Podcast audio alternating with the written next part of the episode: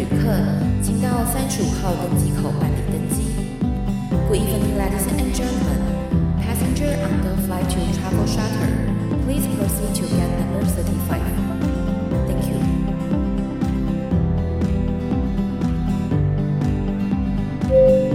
各位贵宾，我们即将起飞，请确实扣好系紧您的安全带。谢谢。Ladies and gentlemen, we are ready for takeoff. Please make sure that your seatbelt is fastened.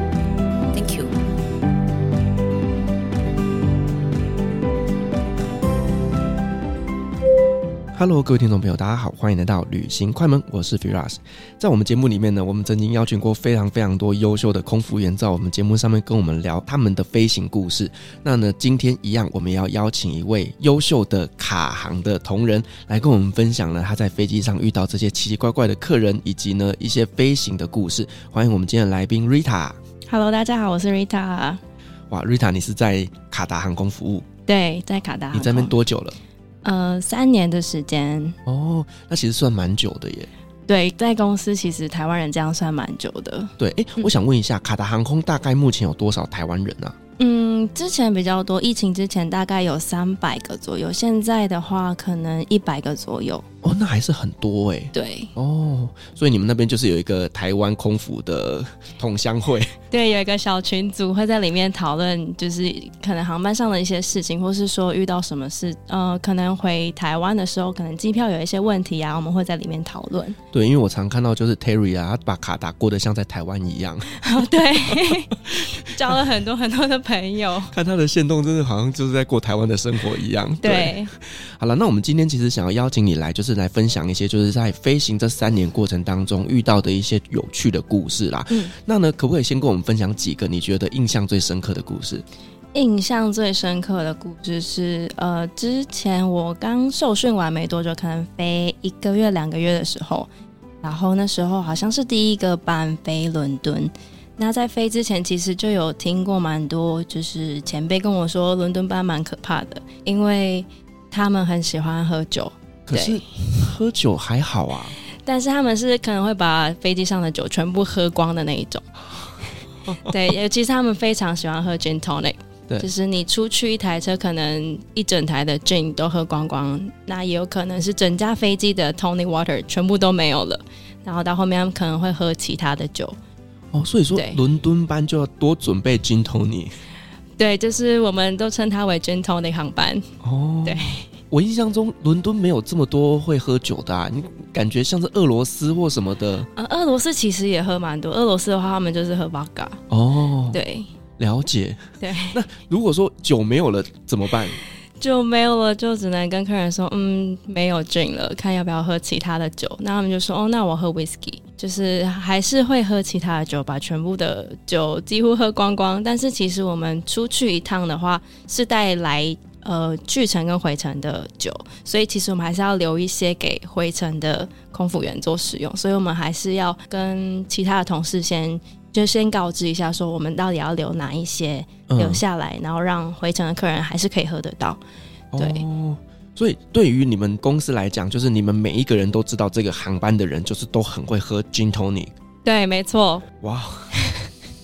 那这些客人会不会喝醉了，然后在飞机上闹事啊？呃，应该是说航空业应该都会有一个 techniques，就是当客人他们如果看起来已经喝醉了之后，我们会处理一些就是特别的技巧，让他们不要真的在飞机上喝醉。因为如果真的喝醉的话，可能会闹事，我们反而会更麻烦。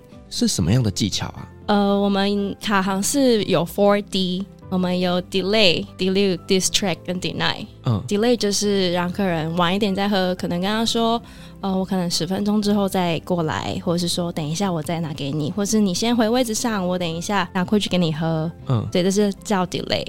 然后 delude 的话呢，就是我们可能里面再掺一点点其他的，比如说他今天喝 gin tonic 好了，那我们就多放一点 tonic water。或是说酒放少一点点，或是说有另外一个技巧，就是把酒粘在杯缘哦，让客人闻到的时候就嗯，我有闻到酒的味道，但是其实我们可能酒会放少一点点，让他们不要那么快醉哦，这个很厉害。对，这是其中一个技巧。然后 distract 可能就是跟客人说：“那你先看一下我们飞机上的一些游戏啊，或是看一些电影啊，就是让他分心。”啊，转移注意力。对，转移注意力，然后不要一直喝酒。那 deny 的话，我们就要先问我们的座商长。说这个客人他已经喝很多了，可不可以就是先不要给他们喝？但是这个就要给座商长他们做决定，嗯，不能我们自己做决定这样。哦，对你们来讲，你们的职责就是服务客人，但是呃，如果说客人有些需求是你们没有办法满足的时候，是由座舱长来做决定的。对，没错，就是要跟座舱长他们做讨论。嗯，对啦，确实我们也是有时候遇到那种喝醉酒就很不好处理的客人。对，还是会有。其实不只是我们服务会有问题，可能还会打扰到其他乘客。没错，没错。嗯、对。那你有遇过什么样在飞机上就是闹事的客人吗？闹事的客人是也是航呃伦敦的航班。那那时候起飞之后，我们其实要先做一个 bar 的 service。bar service 就是我们推酒车出去问客人要不要喝东西。那其实，在起飞前 on ground 的时候，就有客人跑来厨房跟我们说，就是呃，坐在我隔壁那个客人有一点奇怪，他正在吃湿纸巾。什么 吃湿纸巾？然后呢，因为刚好我的我们嗯、呃，其实商务舱是座舱长，我们叫大头。那其实经济舱也有一个头，我们叫他小头。那那时候刚好我的小头也在旁边，然后我们两个就互看一眼，想说怎么会有客人吃湿纸巾呢？我们就赶快跑去那个座位旁边看那个客人，那我们就没有办法直接站在他面前看，我们就站在他的后面，就看到他用嘴巴把湿纸巾一丝一丝的撕下来，然后把它吃下去。然后那时候我们看到想说，怎么会就是在吃湿纸巾？我们想说，OK，好，那我们就先观察。那起飞之后，我就把酒车拉出去，那想要服务他，但是他在睡觉。但我们酒车其实是可以不用叫客人起床的。那隔壁客人说没关系，那就先这样吧。那酒车结束之后呢，我们就拉我们的餐车。那餐车的话，如果是午餐跟晚餐，我们一定要叫客人起床吃饭。那我就很努力的想要叫他起床，但是我怎么摇他就是不起来。然后隔壁客人就说：“嗯，没关系啊。那如果他等一下起来了，我再跟你说。”我想说：“OK，好，那我就先继续服务其他客人。”那伦敦的航班就是，其实就像刚刚讲的，客人就是一直喝酒嘛。那可能有的时候会有 meal shortage，比如说可能鸡肉没有，或是牛肉没有，他们其实蛮容易会抱怨的。所以那个航班其实做得蛮辛苦的。那好不容易，终于就是 service 做完了，我把我的车子拉到厨房。那正在整理的时候，就突然听到飞机上的 continuous chime，就是会叮叮叮叮叮一直叮。然后我跟同事就想说，发生什么事情了？因为刚开始飞，然后突然听到这种声音，这还是第一次听到这种声音，我们就想说。该不会是机舱失压，还是发生什么事情？然后我们就很紧张，想说发生什么事情，然后就一直互看，然后就突然听到有客人在厕所外面就是大喊，一直叫，然后我们想说发生什么事，我们就赶快冲过去，然后客人就说有人在里面抽烟，然后就赶快敲门，然后敲敲敲，后来客人走出来，他开门的时候是一阵烟这样啪，然后他从那个烟这样慢慢走出来，那个客人就是。刚刚吃湿纸巾的那一位客人，嗯，对，然后他在里面抽烟，所以才会有刚刚的那个 continuous chime 的声音。那我觉得他可能喝太醉了，或是可能精神上面有一些问题，不确定。那他就没有把他的烟蒂冲掉。嗯，那没有烟蒂冲掉的话，刚好就有证据。但是那时候因为我真的太菜了，我不知道到底要怎么处理这件事情，然后就赶快打电话给小头跟大头。然后小头就说：“嗯，我现在其实后面也有另外一个紧急状况发生，我后面有一个客人他没有办法呼吸。”天哪，你们这班怎么那么多事情啊？他正在后面做急救。嗯，然后你赶快就是。叫周厂长过来，我们就说好，然后就请同事赶快冲去商务舱，然后叫周厂长来帮忙。那那时候我们其实其他的组员还在做服务，就是还在送餐，所以没有人可以帮忙。然后大头就请了一个商务舱的同事来过来帮忙。那过来帮忙之后，他们就说没关系，那我们就 take over，就是我们来处理这件事情。那你继续把你的餐送完。好，然后我就回到我的厨房，回到厨房，我就还在整理车的时候，小头就很紧张跑来跟我说：“呃，后面那个客人真的是有一点紧急，需要继续帮他做急救。那你可以帮我把我的餐送完吗？因为我的餐才送到一半，后面可能还有三排的客人没有送到餐。我说好，那我帮你送餐。然后我就拉着小豆的车到他的 zone，然后帮他做 service。呃，刚好他的餐车呢剩下牛肉跟素食餐。那我就在送的时候，客人就说：“为什么我等了这么久？”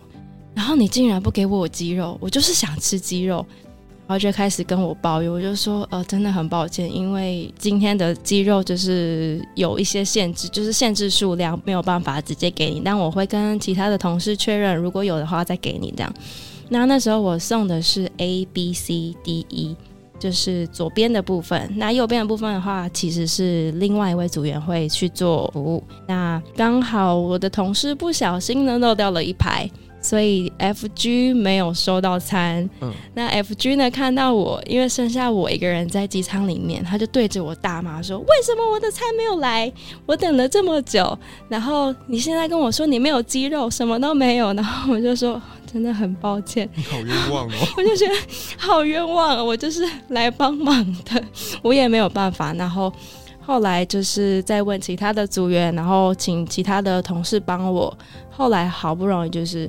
才结束了这一个奇妙的航班，对，然后那个还是第一餐而已。那我想问一下，就是他在飞机上抽烟这件事情，那会有什么惩罚或干嘛的吗？呃，飞机上面其实是不能抽烟的嘛。对。那如果说今天我们发现他抽烟的话，我们会在落地前，大头或是小头可能会先打电话到当地的政府，然后请他们可能请一些警察或是保安，对，然后。把抽烟的客人带走，但带走之后，我们就不知道会怎么样去做处理。就是可能警察会在呃下飞机的时候在那边等待，对对就直接把他带走。对，没错。哦，原来是这样子，所以飞机上是不可以抽烟的，各位听众记得。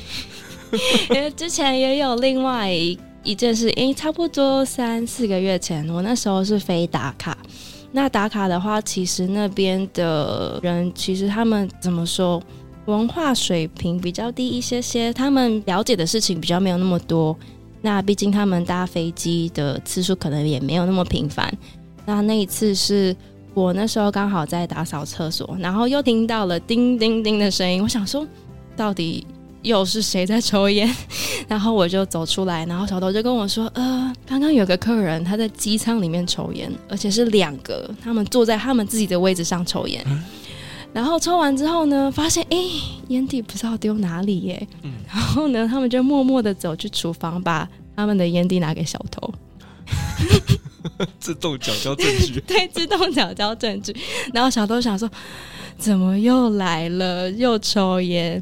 然后他就要写一些，就是可能客人在飞机上面就是抽烟这件事情。然后写完之后呢，一样要。打电话到当地嘛，然后请当地的保安就是上飞机把他们带走。那因为其实打卡他们那边的人都长得很像哦，对，对南亚那边的，对我们来说他们都长得很像，嗯，对，我们都分不出来。然后那时候降落前，大小头特别注意跟我说：“你一定要好好看好他们两个，不要让他们两个跑掉了，因为他们都长得很像。”你一定要 看好他们的衣服颜色是什么颜色，是，然后就跟他们说，请你们坐好，然后等下下飞机前就先坐好，我们会带你下飞机。那那时候刚好他们就在坐在我前面，前面的第二排。然后，所以我在降落的时候就一直看着他们两个，我就很怕他们两个就是等一下一降落就跑掉，我就一直盯着他们看。然后降落之后呢，其他客人都走了，然后他们两个就默默坐在那里，然后就一直低头，然后看着地板。我想说，好像就是做错事的小朋友，嗯、对。然后到后来，这警察就上飞机把他们带走，这样。OK，所以 你有没有想过是你的特殊体质都 会吸引到这些？呃，我觉得蛮像的，因为像是飞机的 delay，我也发生过很多很多次。然后卡达航空已经算是业界里面比较准时的了，是吗？嗯，因为像我就遇过三次、四次哦。对，然后最有印象的一次是那一次要飞雅加达，然后飞雅加达，我们都组员都已经上飞机了，然后开始 boarding。播订完之后，客人都坐定位，那时候是夏天，机舱非常非常的热。然后机师突然就广播说：“哦，不好意思，就是今天飞机有一些技术上的问题，那我们可能要先请技师来修理这样子，但不知道会修理多久，就请客人先在飞机上面等。那那时候夏天真的是非常热，因为引擎的时候没有办法开，没有办法启动，所以机舱是没有冷气的。然后卡达的夏天又四五十度，又湿又热。”非常非常的热，那我们也没有办法，就是小头请我们就是组员去走水，然后走果汁，然后客人就拿着那个座位里面有一个安全须知表，对。对，那个硬硬的那个塑胶片，然后他们就拿起来就是扇风，因为他们觉得太热，然后等了两三个小时吧，然后客人就开始抱怨说到底发生什么事情，一直问我们，但其实我们也不知道发生什么事情，因为机长不会特别跟机组员说哦，就是。今天飞机哪些有故障？其实我们也不知道那一些，就是技术上的问题。嗯、我们也只能请客人就是做等待。然后我们就在飞机上等了三个小时、四个小时过去，但是雅加达要飞九个小时。对对。然后后来好像飞机修就是没有办法修好。那机长后来广播就是请每位客人下飞机。那下飞机之后，我们不是这样就解说。下飞机之后，我们组员要在清理，应该是说我们公司有规定说，我们组员要收毛毯，嗯，就客人用过的毛毯我们要收，然后也要收客人用过的耳机。那我们就收，收完之后呢，机长就说：“哎、欸，其实我也不知道现在要去哪里，因为不知道航班会不会飞，而且我们已经 delay 了三个多小时，然后等一下还要飞九个多小时才会到雅加达。那我们在。”飞机上其实组员是没有休息时间的，嗯，这样好像有一点超过我们的安全时速，对，安全时速。那先他会先打电话给公司，他我们就在机舱里面等待，等了可能有半个小时吧。然后机长就说：“好，那我们就先回我们的执勤中心。”然后我们就下飞机，然后坐车回到执勤中心。然后我们也不知道说是。原地解散吗？还是继续等？我们想说好，那我们就待在我们待命室里面等。你就又等等等等等，等了半个多小时，还是一个小时，有点忘记了。公司突然传简讯说：“嗯，今天的航班取消了，所以你们可以回家休息了。”嗯，对。但其实我们公司算薪水的方式是飞机后推之后才开始算。蛮多都是这样子的，对，所以其实那一天花了可能六个小时的时间都没有薪水，对，然后又很累，然后没有赚到钱，就觉得有点辛苦。好了，辛苦了。那我们再回来刚刚那个伦敦班的那一次的飞行好了，因为你刚刚你有提到就是小头在后面处理那一个心脏的问题的客人嘛，后来他有活下来吗？后来有。有活下来，就是没有其他的事情的，就是还好客人有救回来。因为其实我们飞机上的话，真的发生到很紧急的状况，我们会广播问飞机上面有没有医生或是护士。那如果没有的话，其实我们还是可以打电话。我们有另外一个公司叫做 MedLink，就是飞机上面有任何的需要医疗的客人的话，我们也会打电话。嗯，他们是。我有点忘记他们是 base 在哪里的，但是飞机可以跟他们通电话，他们是非常专业的医疗人员然后会协助我们处理飞机上面的一些医疗的事务，就等于是用指挥的方式来教你们做什么下一个动作。对对对，哦，OK OK，好，那我们再聊一下，就是说呢，我知道卡达航空其实飞行的航点非常非常的多，那有近有远的，嗯、那最远的是飞哪里啊？最远的以前是飞 Auckland，就是。纽西兰，嗯，对，以前是直飞，那现在的话，我们就分两段。分两段的话，我们先从卡达出发，然后飞到阿德雷德。阿德雷在澳洲，哦、那飞过去的话，大概是十六个小时。那我们会在那边做 layover，就是过夜。嗯、那长短不一定。那过夜完之后，隔一天再飞，大概三个小时的时间到奥克兰。OK，嗯，那因为这个飞行时间长达十六个小时，那我们刚刚讲这个航班它是飞行时速十六个小时，可是这样应该会超过你们的安全时速吧？应该是会超过，所以我们在飞机上都会做轮休的动作。哦，对，所以在飞机上只要有休息就不算。对，只要有休息就不算。嗯、哦、嗯嗯。那呃，飞这种长途的班机来讲，对于空服员来讲也是体力非常大的一个消耗啦。那对你来讲，有没有就是你印象深刻，就是飞这种长线班的故事？长线班的故事，呃，就是我们的美国班，因为我们的美国班其实 service 非常非常的多。在我以前在经济舱的时候，对，我们一个班十二十三个小时到美国，我们要做大概六个 service。对，那因为我以前其实有带我家人去过罗马，从台湾到罗马大概十四个小时，那我发现他们好像只有做两个 service，中间可能有送可能小零食。但我觉得差蛮多，因为我们公司就是要帮五星级的服务，所以我们送六餐。哪六餐呢、啊？对，这六餐的话呢，就是呃，我们会有一个 bar service，跟刚刚那个伦敦班一样。那 bar service 的话，其实要看时间，有嗯，我们是下午起飞的时间的话，会先给一个 bar service。bar service 结束之后，我们会再给一个晚餐。嗯，对，那晚餐给完客人之后呢？我们还会在中间给一个 movie snack，movie snack 是给客人看电影的时候配电影吃的小零食。嗯，对。那结束之后呢，我们会再给一个 warm sandwich，就是热的三明治给客人吃。那吃完之后呢，我们会再给第二 round 的 movie snack，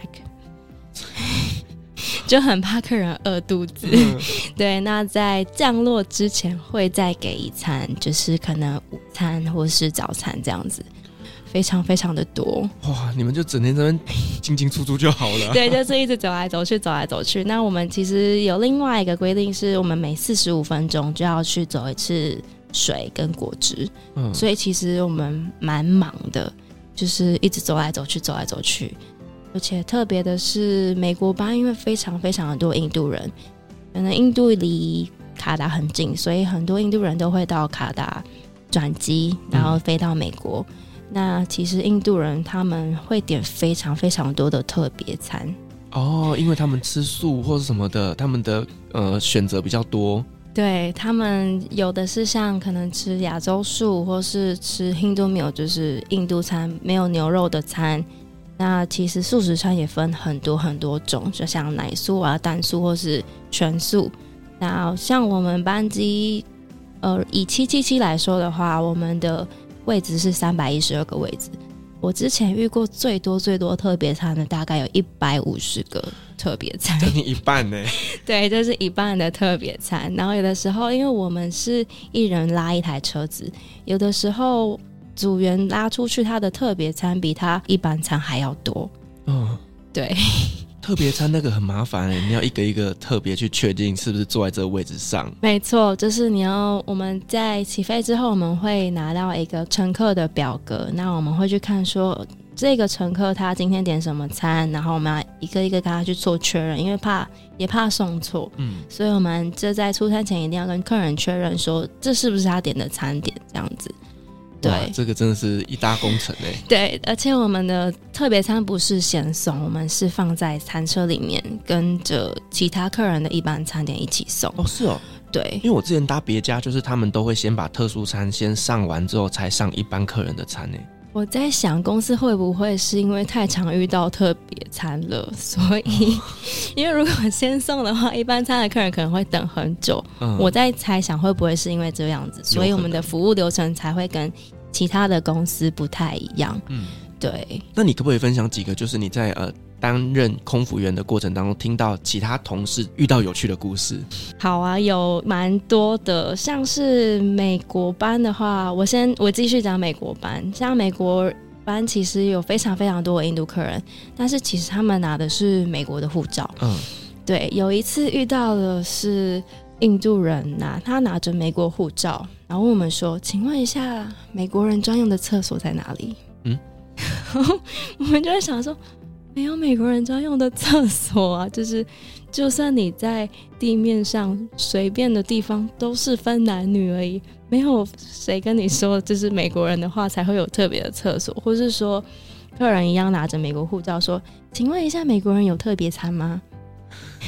是怎样啦？大麦克是不是啦？我就想说，没有啊，不是因为你是美国人，所以才会对你比较好一些，大家都是一样的。嗯，对。所以我觉得他们是不是其实有一点点看不起，就是其他的印度人，然后觉得自己拿美国护照是跟别人不一样的？我觉得有一点呢、欸，可能他们拿美国护照有一点优越感吧。嗯、我在想，对。哦一台飞机也就是这么几个厕所，怎么可能还会分成就是美国人的厕所跟印度人的厕所？对啊，这要分多少个国籍？对啊。好了，我觉得你们遇到这种客人真的是奇葩了。对啊，是有另外一个也是同事跟我分享过的故事。那时候是他飞巴基斯坦的来回班。那其实巴基斯坦来回班大概都飞可能过去三个多小时，回来三个多小时。那其实不是过夜班的话，我们不会准备过夜的一些盥洗用品。嗯，就是我们就会带一个小的行李箱上飞机而已。那里面就是装我们呃在工作上的时候使用到的一些东西，像是鞋子啊，或是说呃送餐穿的那个背心。对，那那时候他飞到了巴基斯坦。然后到巴基斯坦之后落地之后，机长说：“呃，刚刚飞机在就是空中的时候结冰了，机翼结冰了。那我们现在要做除冰的动作，那你们可能要等一下，因为不知道除冰要除多久。那除冰除了他们等了好像两三个小时吧。”然后机长说：“呃，今天的除冰没有很顺利，那不知道说等一下飞机有没有办法飞回去。那我们就继续等等等，等到后来机长说：呃，今天应该没有办法飞回去，这台飞机没有办法飞。那因为那个其实是来回班，那机长就打电话跟公司问说：那我们现在要怎么处理？因为不知道说要怎么回去嘛。”然后后来公司就说好，那他们先确认一下。又等了一阵子，等了一阵子的时间之后呢，回复说，呃，你们可能今天要在巴基斯坦过夜。这么突然啊？对，非常非常突然，就说，呃，你们今天要过夜。那饭店的部分的话，会请饭店跟你们做联系。那等一下会有饭店的接驳车在机场外面等你们。那你们等一下就一样，跟平常一样，就是做出关的动作，然后到外面。就是等饭店接驳到饭店做休息。其实，因为我们卡达航空没有到巴基斯坦做过夜这个动作，嗯，所以其实机场里面的人员也没看过我们穿着卡达航空制服的人在机场里面走，他们也觉得非常的奇怪，所以他们好像也卡关了好一阵子。好不容易出到外面之后，他们等巴士等不到饭店接驳的巴士。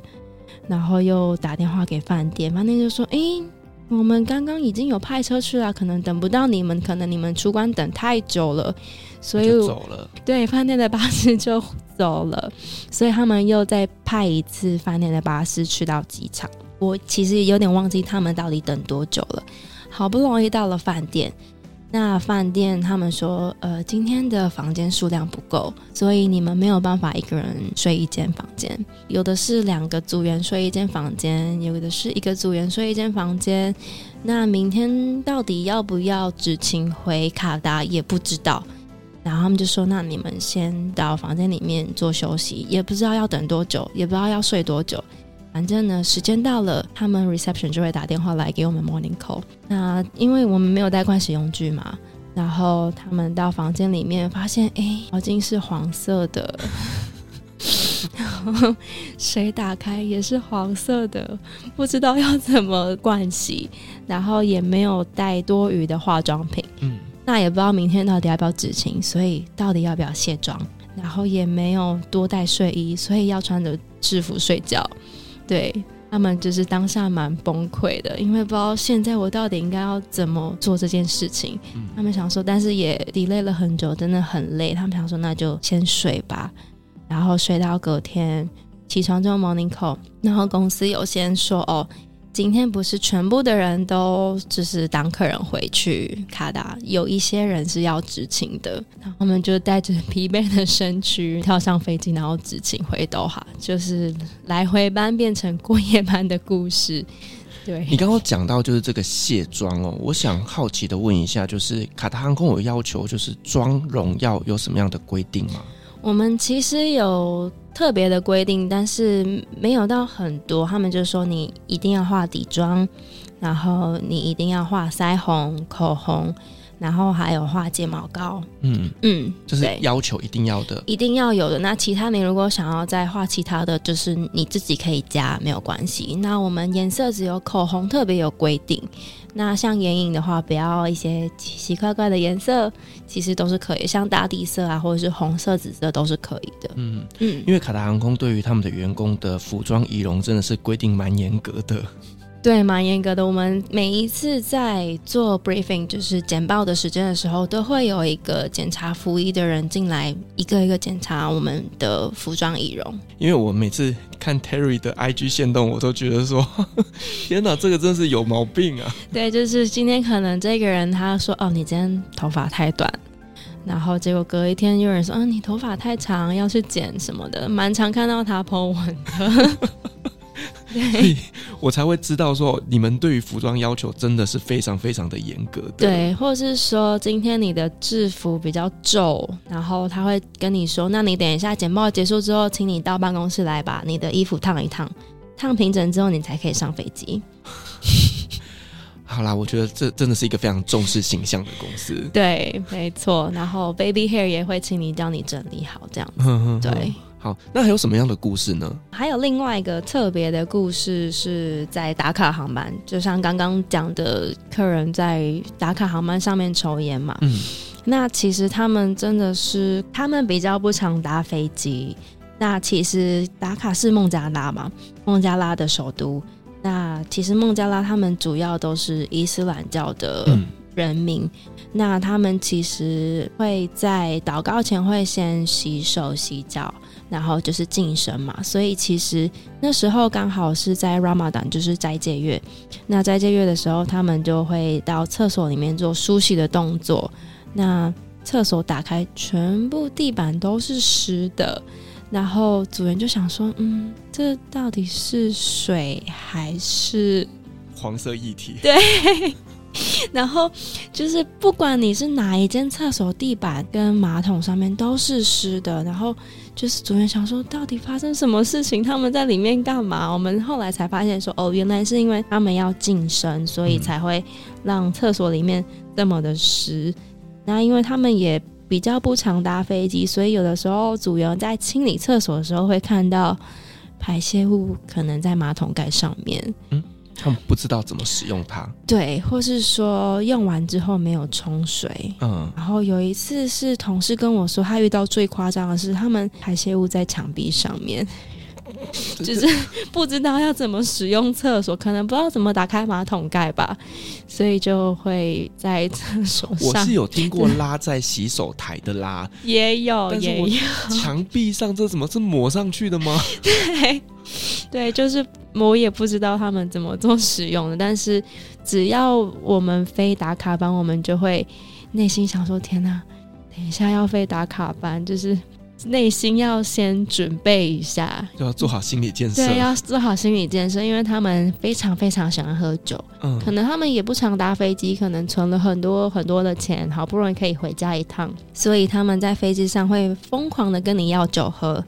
你只要走在机舱里面，他们就会跟你说：“哎、欸，sister，sister，give me whiskey。”对，你就要跟他说：“Are you Muslim？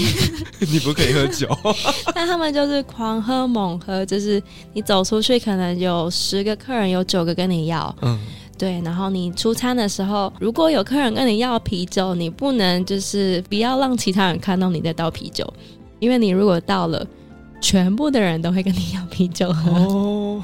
对，然后你可能就没有啤酒可以发了。嗯，对，然后像我们一样，也是要三十分钟走一次水跟果汁嘛。那我们其实就是会倒在大的餐盘上面，就是一排水，一排可能苹果汁，一排柳橙汁。那我们就走出去，走出去的时候呢，我们就会问客人说：“你要喝水吗？要喝果汁吗？”然后客人就说。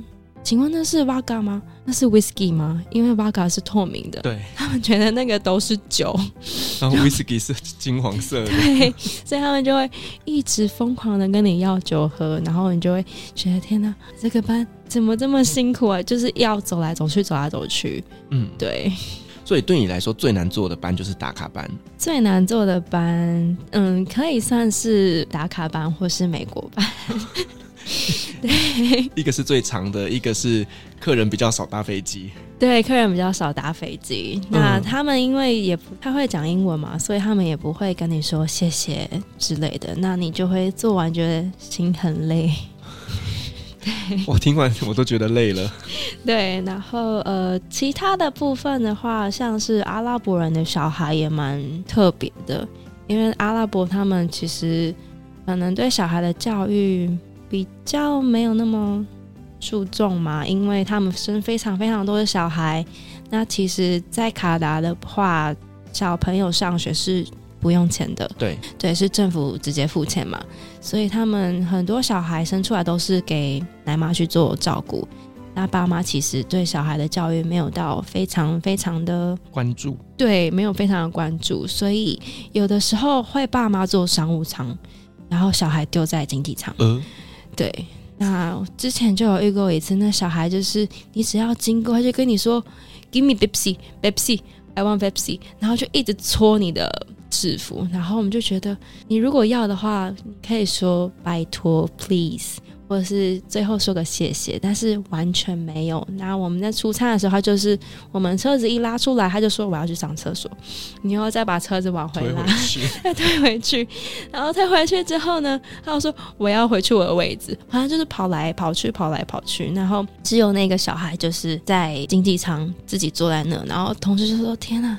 也太没有教养了吧！嗯、就是他就是不好好坐在位置上，然后打扰到其他客人。那其他客人就是一直白眼他，但也不知道到底该怎么说他。可是你们遇到这种有点失控的乘客，那你们会有什么样的呃方法来处理他吗？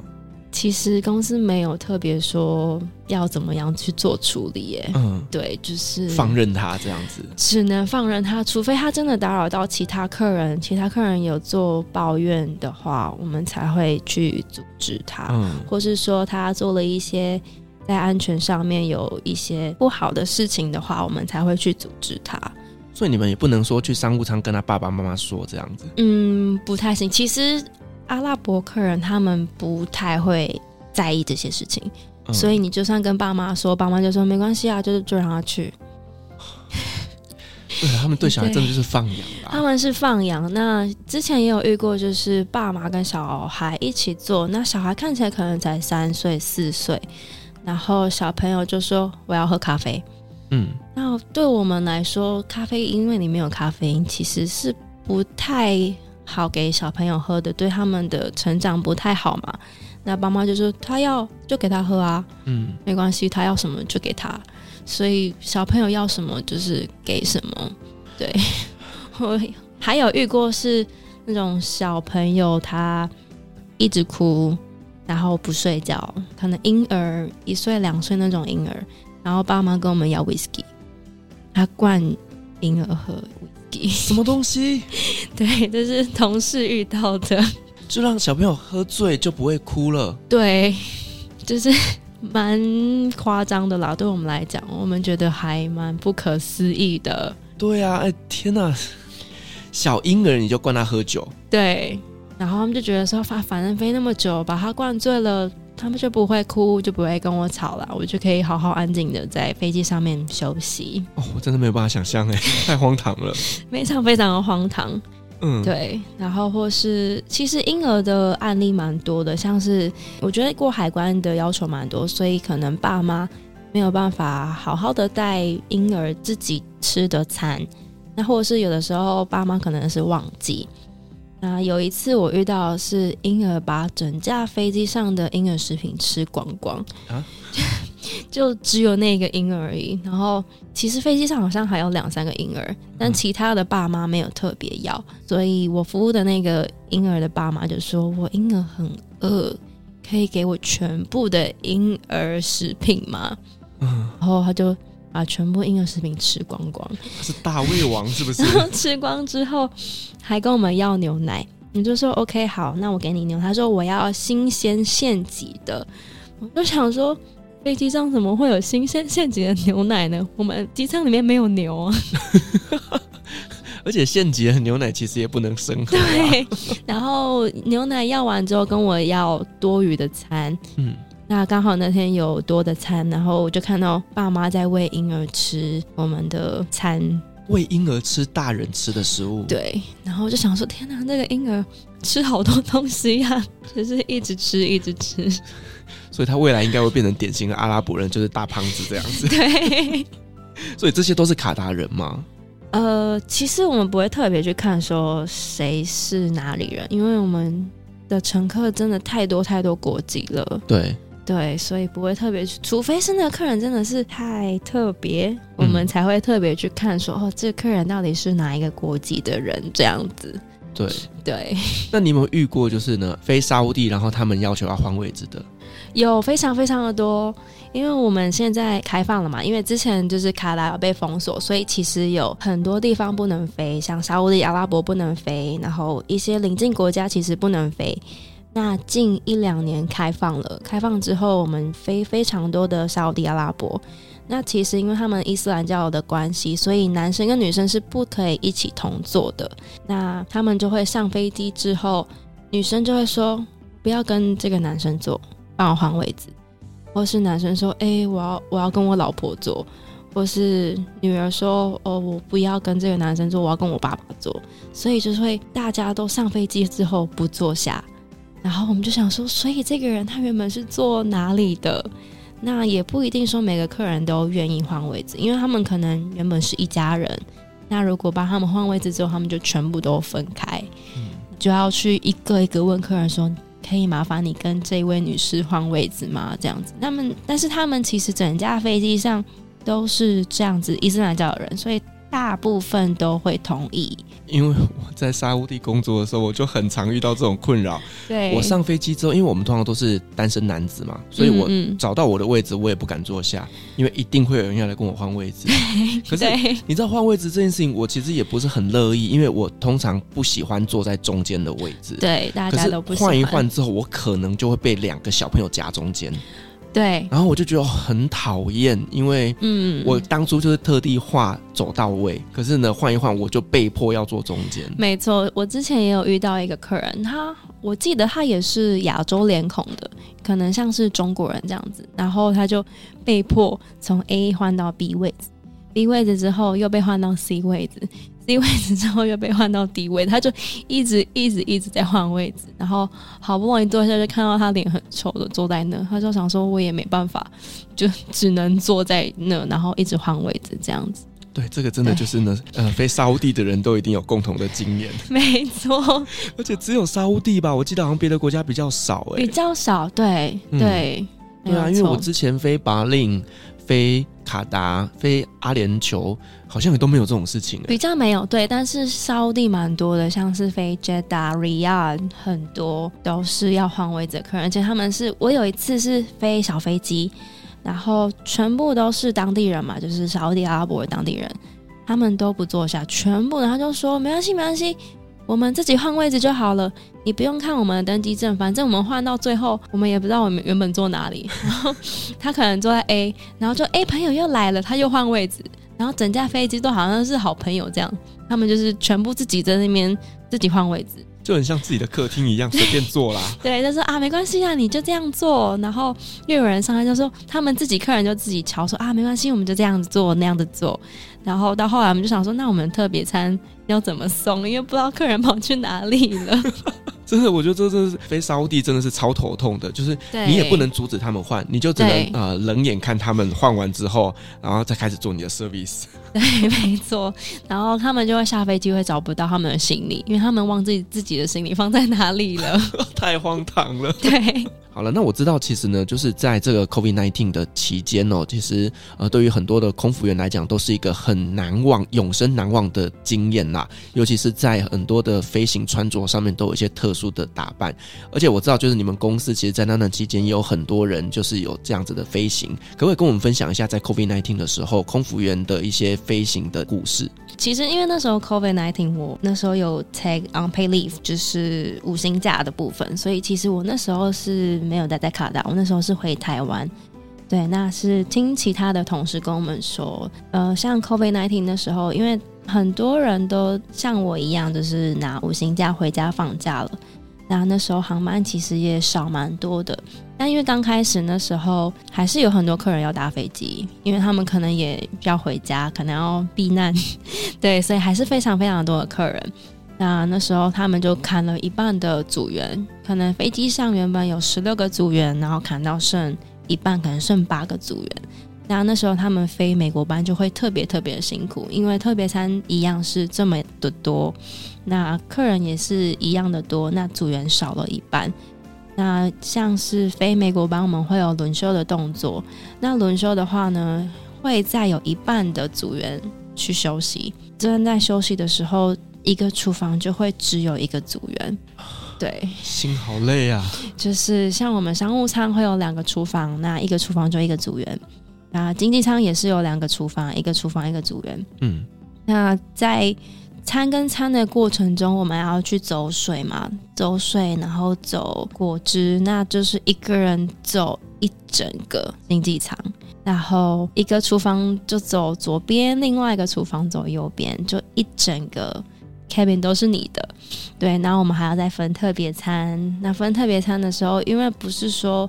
你今天 Catherine 上来就帮你把餐分好，你要自己去把特别餐放在车子里面，所以其实他们要中厨后厨两个要协调，说要怎么分这个餐。那分餐的时候，客人可能会按 call bell，就说：“哦，我现在口渴了，我要喝水，我要喝果汁，或是喝茶，或是说客人会走来厨房跟你要东西。”那那时候他们就是。分身 对，分身乏术就是没有办法。他们就说：“我其实不是八爪章鱼，我真的没有办法做这么这么多的事情。”对，他们那时候说非常非常辛苦，因为如果说今天飞机上又有紧急状况发生的话，没有多余的组员可以去照顾这一些客人，所以只能把正在休息的组员叫醒，然后请他们下来帮忙。嗯。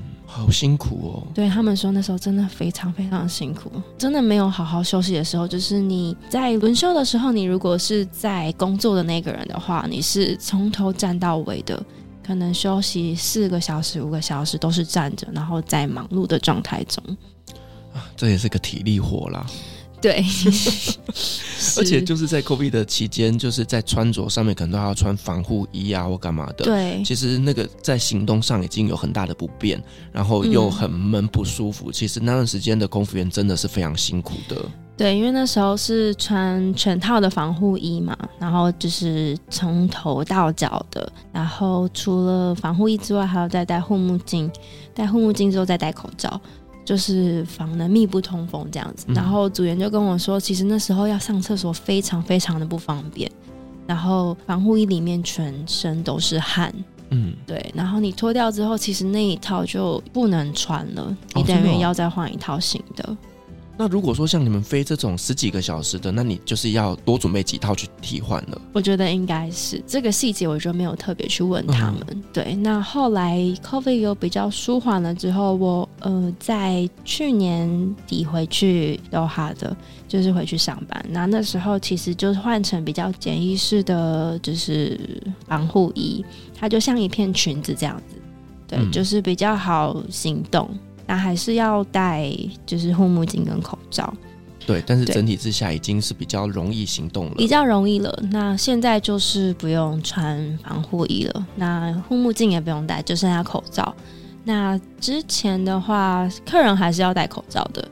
对，然后到最近这几个月，公司开放，就是客人不用戴口罩。嗯，对，但是我们组员还是要戴着口罩上班。